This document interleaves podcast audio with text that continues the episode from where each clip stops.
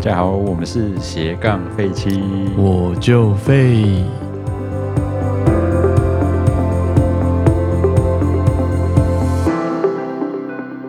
欢迎大家收听，我是主持人 Ken，我是 Felix。好，那今天呢，就是我们节目的第一集，终于正式跟大家见面了。终于啊，今天呢，我们要来跟大家聊一些什么东西呢？嗯，就是最近的国内报复性旅游吧。报复性旅游嘛，对啊，从这个开始好的。好啊，那最近。国内的报复性旅游，印象中好像大概是从清明节那时候就开始出现。清明节那么早就开始出现了，哦，好像是哦，是不是？从清明节那时候大家就开始担心哦，好像是，就一边担心一边出去玩。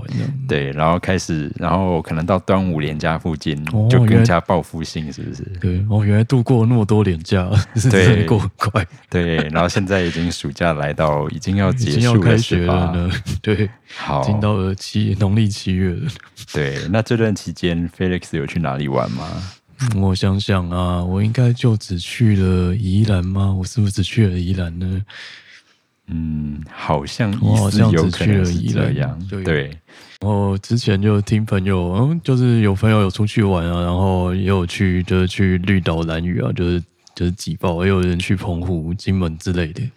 对对，听说这些离岛地区都非常的精彩，又非常辛苦呢，就是出现宛如三重般的人潮，宛如三重般的人潮啊，那真的是蛮惊人的呢，真是辛苦他们，对，真的辛苦了。然后也有那种就是。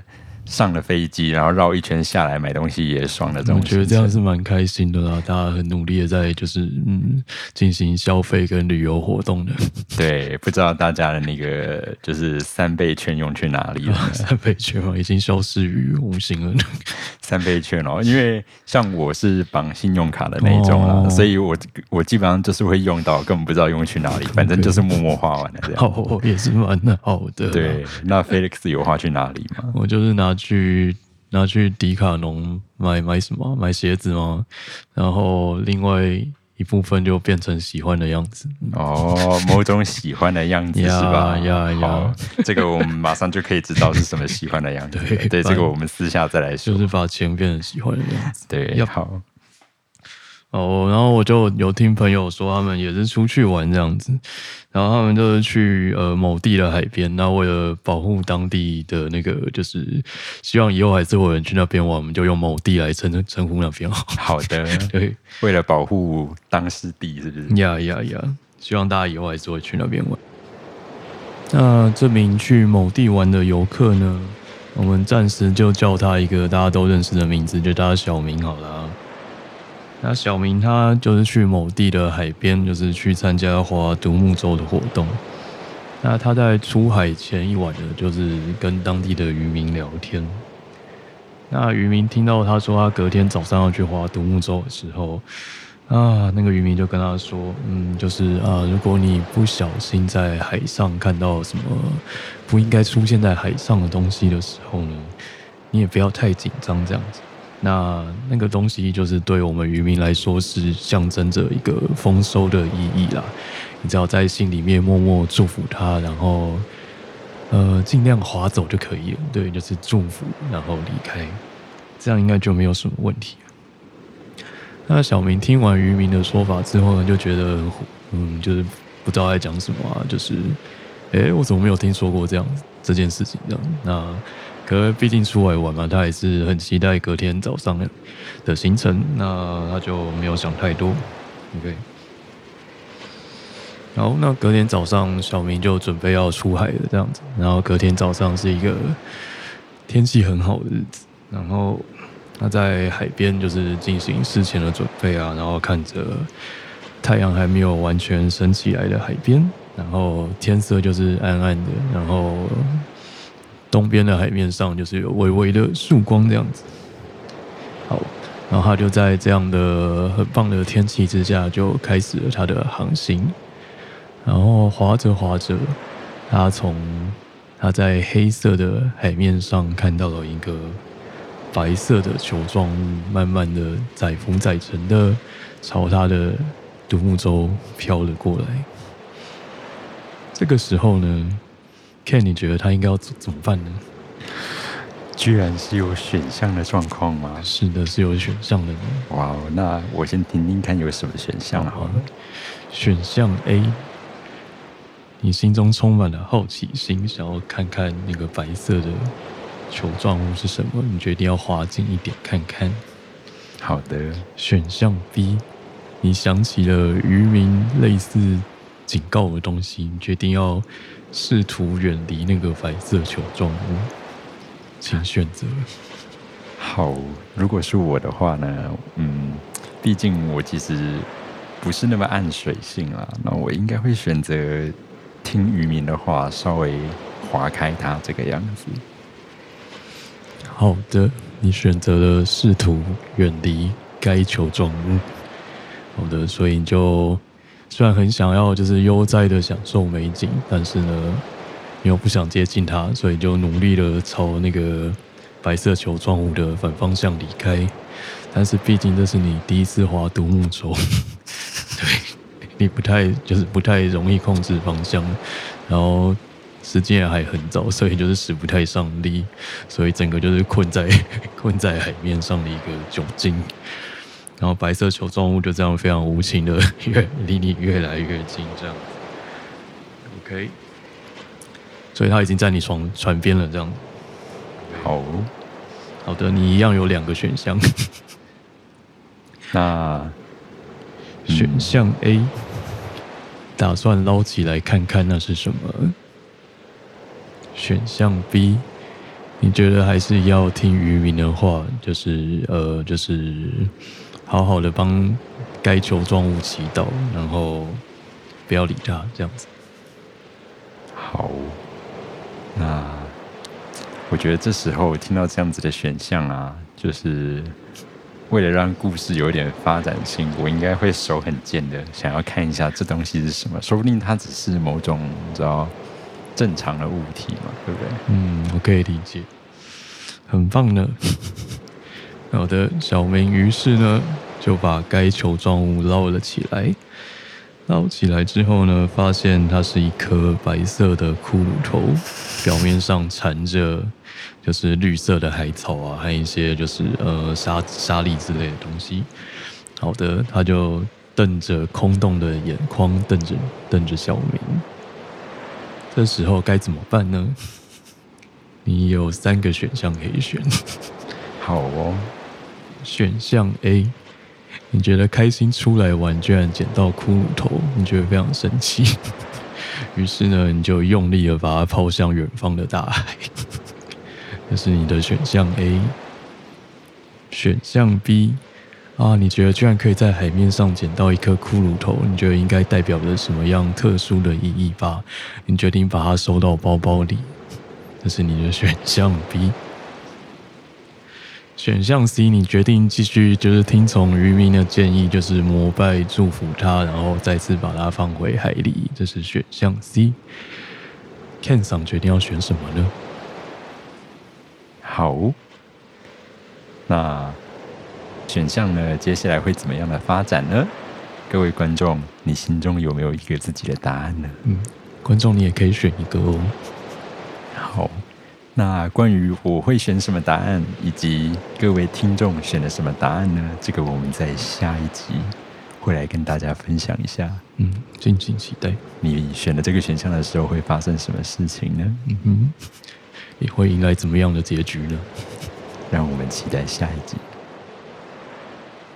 好的，那刚才这一段故事呢，它的灵感来自于我今天要跟大家介绍的这一位。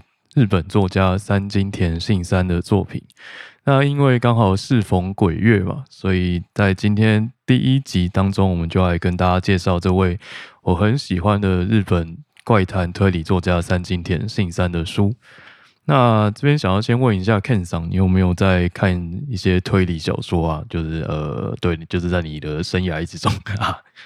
呃，我我从小到大嘛，说真的，我看过的推理小说有一点少，尤其像这种就是日本这种推理小说看的比较少。有印象中跟推理有关的，我现在只想得到像什么《名侦探柯南》啊，或者金田一这样子的漫画。哦，就是连就是福尔摩斯啊、亚森罗宾那边，就是也没有接触这样，就是西洋那一边也没有。对特，基本上这个是比较少一些的。好哦啊，我自己是因为就是国小的图书馆里面，它就是放在那边放了一大排这样，就会很想要看，就会就会从第一集就 开始慢慢看这样。哇，我是从小善用学校图书馆的好孩子呢。好傻眼，对，反正就是从小从福尔摩斯开始看，然后国中去逛书店之后，然后刚好那时候，呃，商周出版社开始推出了他们的推理系列作品，所以就从大概从国中的时候开始接触日本推理这样子。对，好，呃，所以说我们我们这边就是聊到推理作品嘛。那刚刚 Ken 长说他就是平常呃有接触江户川柯南跟 经典一页，对，大概就是只有这样子 OK，这的样浅薄的知识而 OK OK，也没有很浅薄了，毕竟柯南也是拖戏拖了那么久。就是跟这两部就是猪出了名的，就是主角走到哪里，人就会死到哪里呀呀，差不多就是这样子。对，然后永远长不大的两位陪伴大家的童年，这感觉跟神奇宝贝也很像嘛，神奇？宝贝吗？啊，这样到底像不像呢？神奇宝贝至少没有死人啊，我觉得。哦，对啦，对是没有啦。对对，只是把那么大只的生物关在那么小的球里面，你不觉得也有一种就是 这动保法这样真的可以吗？这可能是一种就是未来的技术啊，就是那个什么，对，就是类似四次元口袋之类。好哦，这个技术出来之后，或许也可以解决人力呃那个人类对，我们就可以住在四次元口袋里面，我们就不用对买房子，对，好像还蛮棒。我觉得蛮不错。好，我们可以回来主题了。好啊，OK，好，那呃，那大家理论上都会看到看过柯柯南或那个金田一，那应该也知道推理小说大概会长什么样子。那总之会有一个类似侦探之类的主角这样子，类似侦探之类的主角，然后他身边就会发生一些不该发生的事情，然后会有受害者之类的。是是，然后侦探就会看他，就是看他个人心情了。反而不是开心的去解决案件呢，就是被迫解决案件。然后案件最后会有一个 ending，然后凶手会被抓出来。我想这应该是一般人对呃推理小说这类型作品的一个印象。对对好的，那我们今天要介绍这位三金田信三呢，他的有一个代表的系列作这样子，然后他被冠上了怪谈推理这样的呃名号这样子。那不晓得 Ken 长对于怪谈有什么样的就是理解吗？就是说你听到怪谈这个名词的时候，怪谈这两个字的话，感觉就会牵涉到一点，就是说好像不那么真实，或者是说以我们科学比较无法解释的事情。嗯，对，怪谈这两个字，我第一个会想到这个，但是它又加上推理两个字的时候呢，就会变成说，好像以你人类的浅薄的知识逻辑，试图去解释这些不可解释的现象，是这这样定义，这样定义听起来非常克苏鲁，我觉得蛮不错。对，听起来非常的克苏鲁。对，克苏鲁我们就先跳过，如果你不知道克苏鲁是什么的话，你就不要理我们。好哦、所以就是呃，三金田它就是呃合并了怪谈跟推理这两个作品这样子，然后把它合成一个很特殊，就是很有趣的一个新的形态的创作这样子。那怪谈理论上就是一种超自然的存在嘛，就是你呃，就是在不该看到什么东西的时候看到这样子，然后对发生一些不该发生的事情。是对那就是，所以在三金田的作品里面，他就杂糅了怪谈跟推理这两个选项。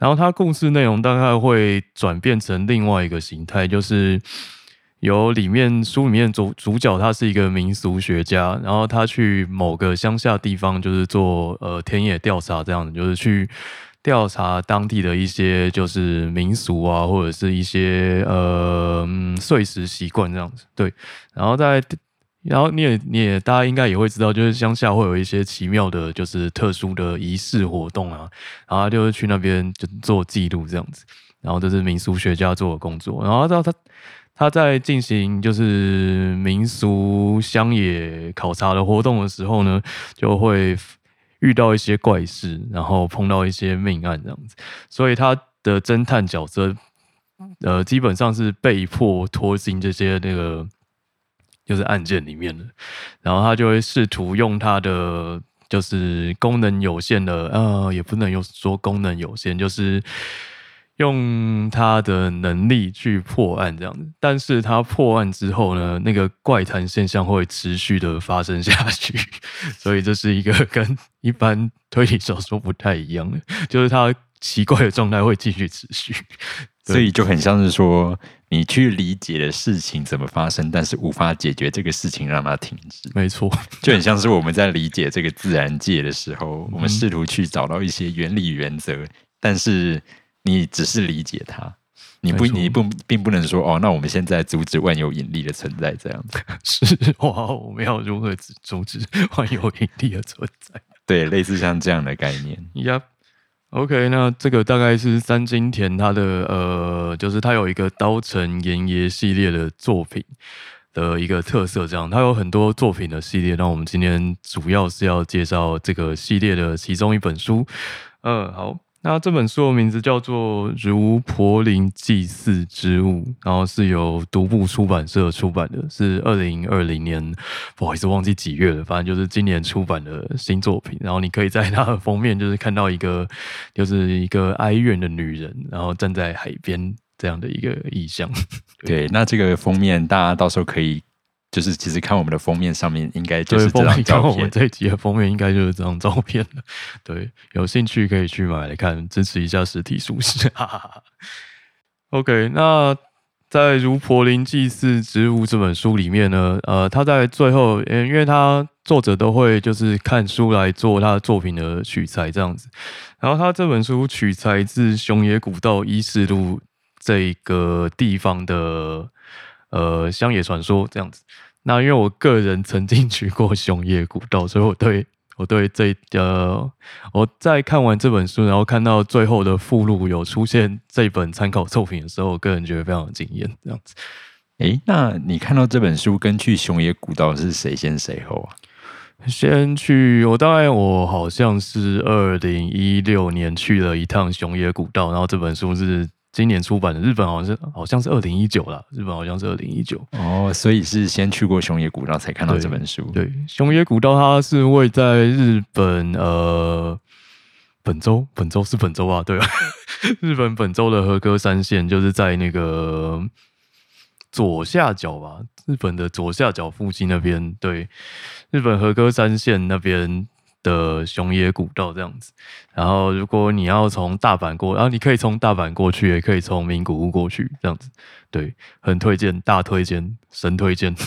好，希望未来可以带带我。呀，OK，好的，有就是对熊野古道有有兴趣的朋友都可以就是来信留言之类的。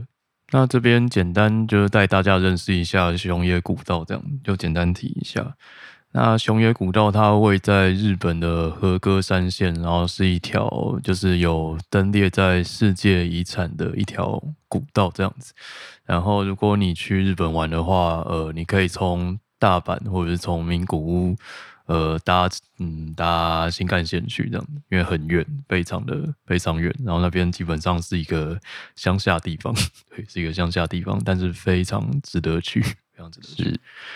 然后你去那边，呃，它基本上就是一条没有很难走的步道这样子。然后它有很多种选择，因为它步道就是连绵在和歌山县境内，然后每一条都很长。那你可以依照自己的时间需求，然后去走你想要走的路段。那基本上，呃，它那边就是基本上是树林为主啊，所以就是会有很多树，所以不太需要。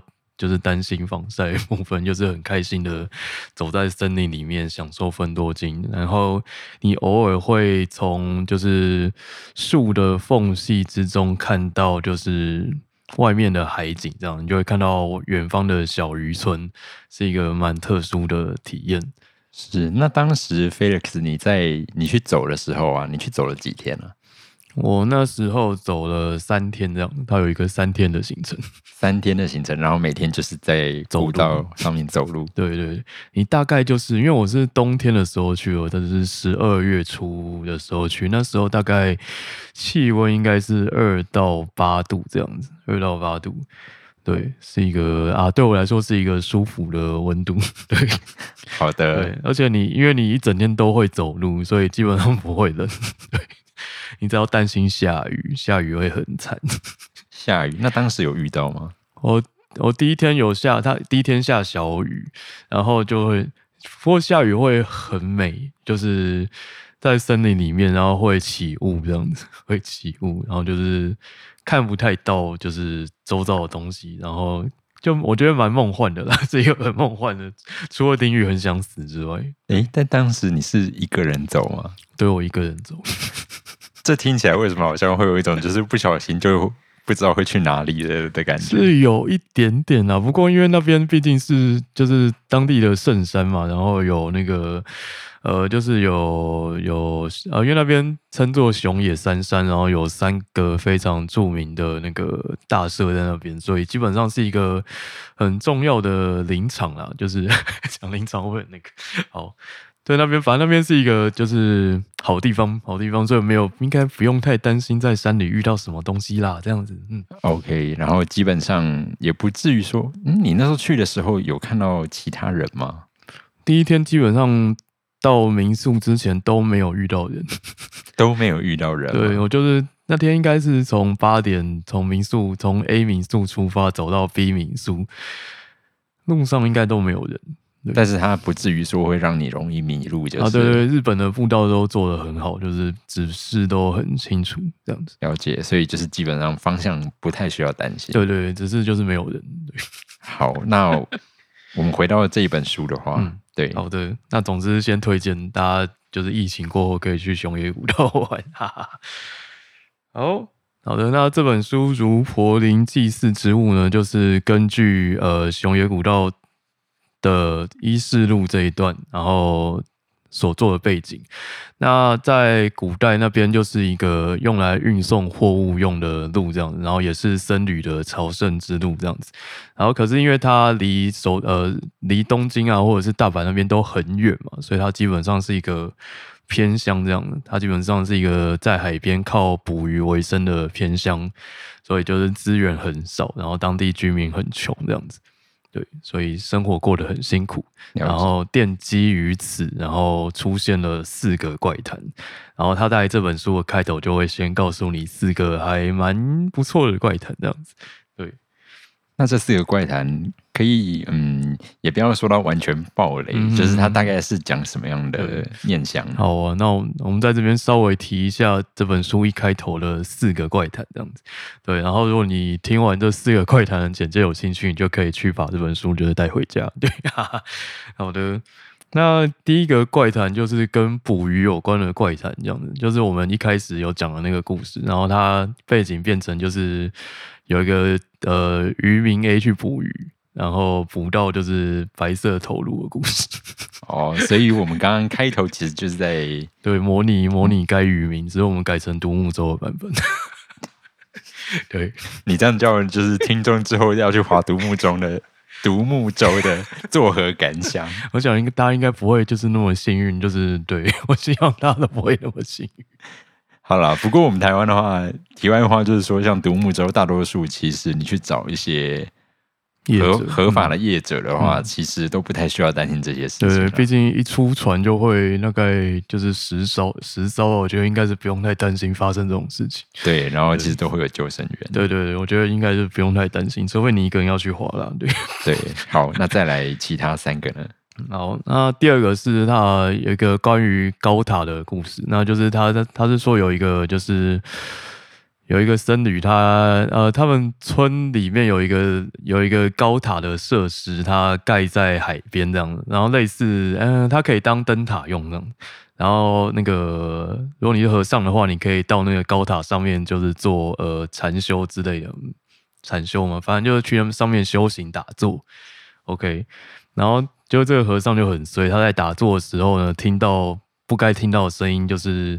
往他那边走过来，然后爬到塔上，然后站在他后面 的一个故事。好的，OK。那第三个是关于竹林的故事。好的，那这个村里面有一个竹林这样，然后走进去的时候有可能走不出来的一个这样的这样的一个竹林。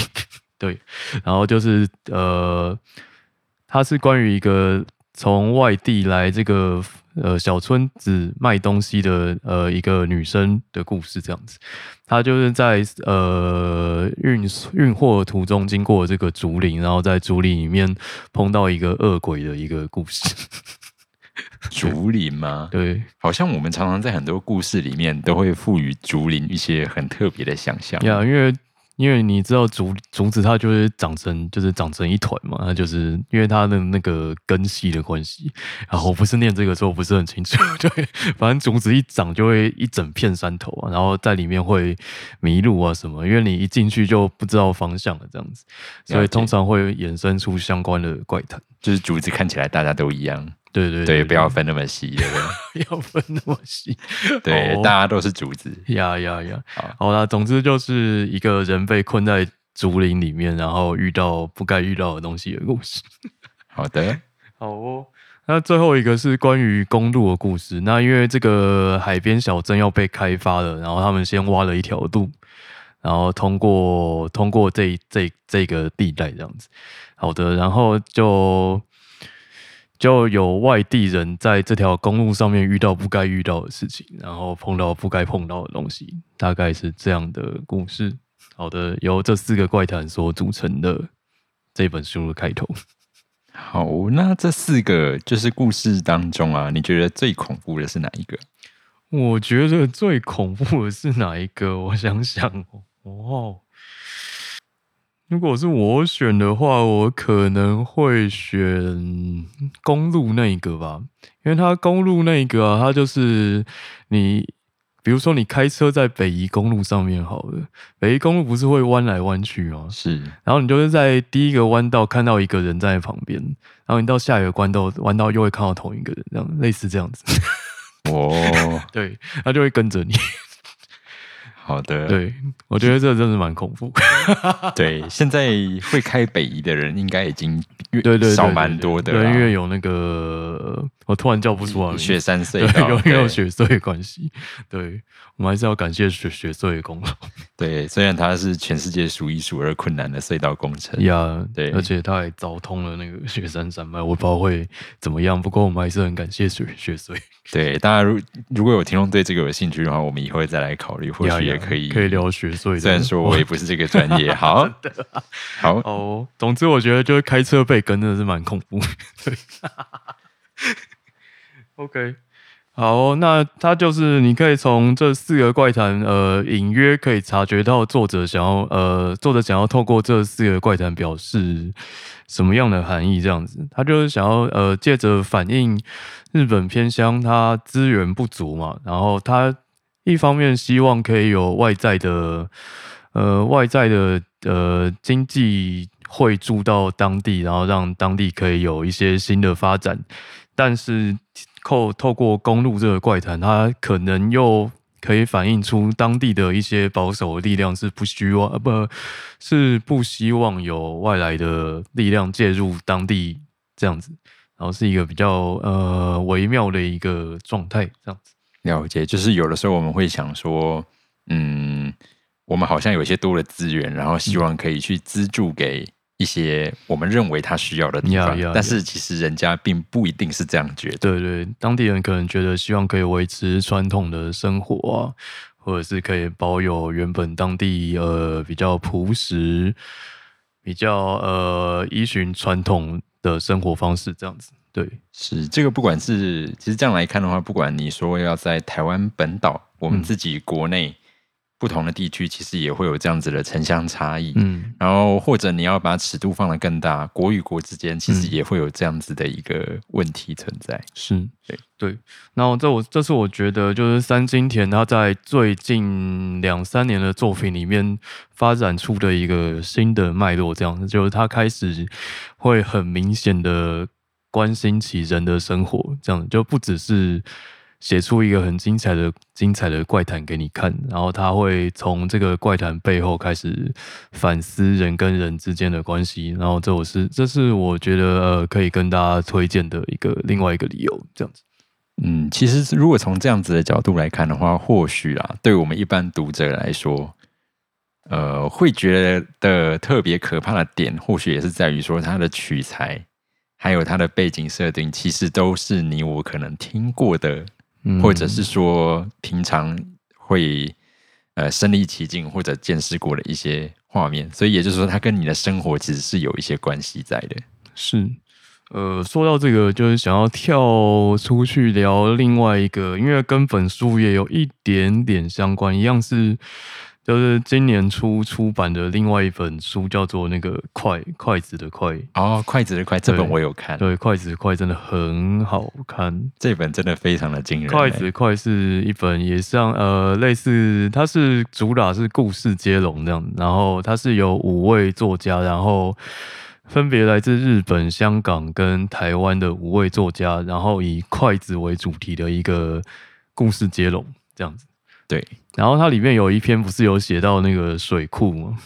是对，就是那个呃，就是那是在哪里啊？台北吗？台北应该是台北。我真的忘记详细的地点翡。翠水库，我真的忘记了，不好意思，我真的就突然想到这样子。对，一样就是那个，就是你原本住的地方被淹被淹没了这样的。对我为什么会提到这个啊、我其实第一个想到的就是三峡大坝，哦，还有三峡大坝啦，对对对，三峡大坝更有名了一点点。为了盖，当初为了盖三峡大坝，然后迁了就是迁村啊，然后很多历史遗迹被淹没这样子。对对对，就是我们在我们可能想说，在在盖某设施的时候是为了某地方好，但是后面的影响其实更深远，这样子。对。然后刚刚讲到快，哎，是因为这个作者他也有写其中篇嘛，对对不作者也有参加的，就是快的第一篇《筷子大人》对第一篇的筷子大人就是由这这一位作者所写的。三金田信三先生，筷子大人真的很猛。对，而且那本书我觉得最厉害的是，因为后来有看到他的小，就是有点像是小记或者是序之类的，呃，他其实有提到，就是五位作者，他们应该是第一个写完之后，对，然后他们就是因为他们要故事接龙嘛，所以对他们只能等前面。对，必须要等前面的人写完，然后写完了之后，后面的人就会发现前三篇嗯，非常的迥然不同。对，前三篇真的是完就是风马牛不相，诶、也没有到风马牛不相及，因为他们还是有约有约定一些事情。对，但是那个约定真的，你前三集看完的时候，你你可能会有点问号，说它接龙接在哪里 这样子，然后到第四集开始的时候，你就会突然整个非常惊，讶。第四集真的，第四篇真的很厉害，天哪！第对四篇真的是太梦幻了。对，这这是一个非常厉害的接龙，我必须要这样讲。对，在第四篇就你觉得没有什么东西可以接的时候，他生了第五篇给你，对，对然后所有的东西居然串在一起就起，接在一起，真的很推荐，快给大家。对，因为这集就介绍了两本。对，突然就变成两本书了。好，哦，好啊，我我只是要说，就是就是，不管是快啊，或者是那个这本《如柏林祭祀之屋》，他都有说到，就是就是一个传统的地方，然后受到外在世世界的影响，然后产生的巨变这样子。然后当地的居民啊，或者是外地的人是怎么看待这件事情的这样子。了解好。然后这本书呃收尾非常的不错，收尾真的很懵。好，反正就是要要讲结尾哦。你说哪一本？这一本哦，哦，《柏林祭祀之物》吗？对啊，这种暴雷嫌疑哦，只爆结尾算暴雷哦，因为它毕竟是推理小说。对，那这个的话，我们还是保留给观众自己去。好哦对，好的，那我们就讲它的结尾的含义，就是精神含义就好了。